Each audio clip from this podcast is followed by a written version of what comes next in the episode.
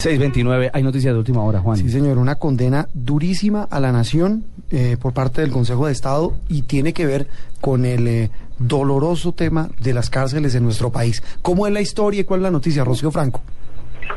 Pues la historia de Juan Roberto, como usted lo dice, es muy triste porque condenan al Estado por la muerte de un recluso que dormía en el piso, pese a que sufría de asma.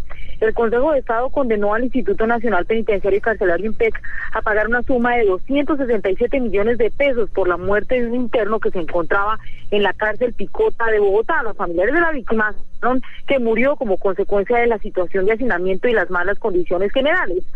Según el análisis de la historia clínica que se encuentra en el proceso, recluso a menudo presentaba crisis asmáticas fuertes, sobre todo por el frío que soportaba porque ni siquiera tenía colchón y debía dormir en el piso. Dice el Consejo de Estado que no se buscaron en este caso soluciones adecuadas a su problema, ya que si clínicamente se conocía del clima, que era un factor de alta incidencia, y en el manejo de la enfermedad ha debido solicitarse su traslado a otra ciudad. Por eso, el Consejo de Estado considera que aquí hubo una verdadera negligencia de parte del INTEC con este interno que estaba enfermo de asma y dormía en el piso.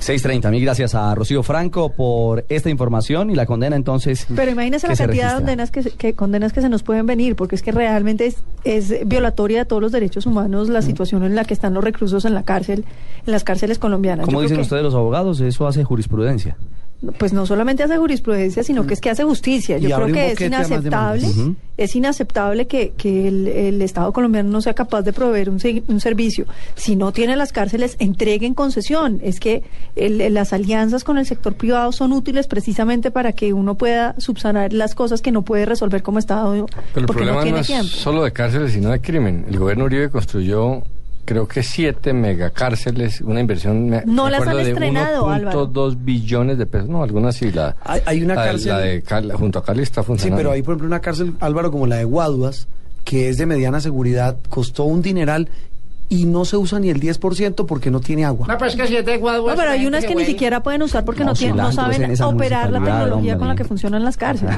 y este gobierno, eh, la ministra de Justicia hizo un anuncio de hacer otra inversión cercana al billón de pesos de otras grandes. No es aceptable que se que se gaste más plata cuando lo pueden hacer a través de concesiones. Es decir, yo creo que uno debe mirar cuánto le está costando y ofrecer unos contratos similares para que simplemente el sector privado eh, pues tenga tenga la iniciativa de, crear cárceles y uno les paga el servicio no, pero igual al, privado hay que pagarle. Una cosa es la concesión de carreteras donde paga el usuario. Ahí obviamente los usuarios no van a pagar por servicio. no, pero, pero, pero usted paga, el Estado le paga. El Estado Hoy en día nos cuesta el IMPEC, nos cuesta eh, la alimentación, nos cuesta el mantenimiento y están en pues pésimas condiciones. Si usted saca la cuenta y le ofrece unas sumas similares a los privados, estoy seguro que el negocio da más que de sobra.